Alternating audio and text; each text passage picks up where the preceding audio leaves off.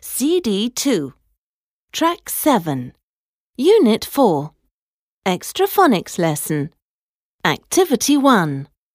Listen and say the OR letter sound.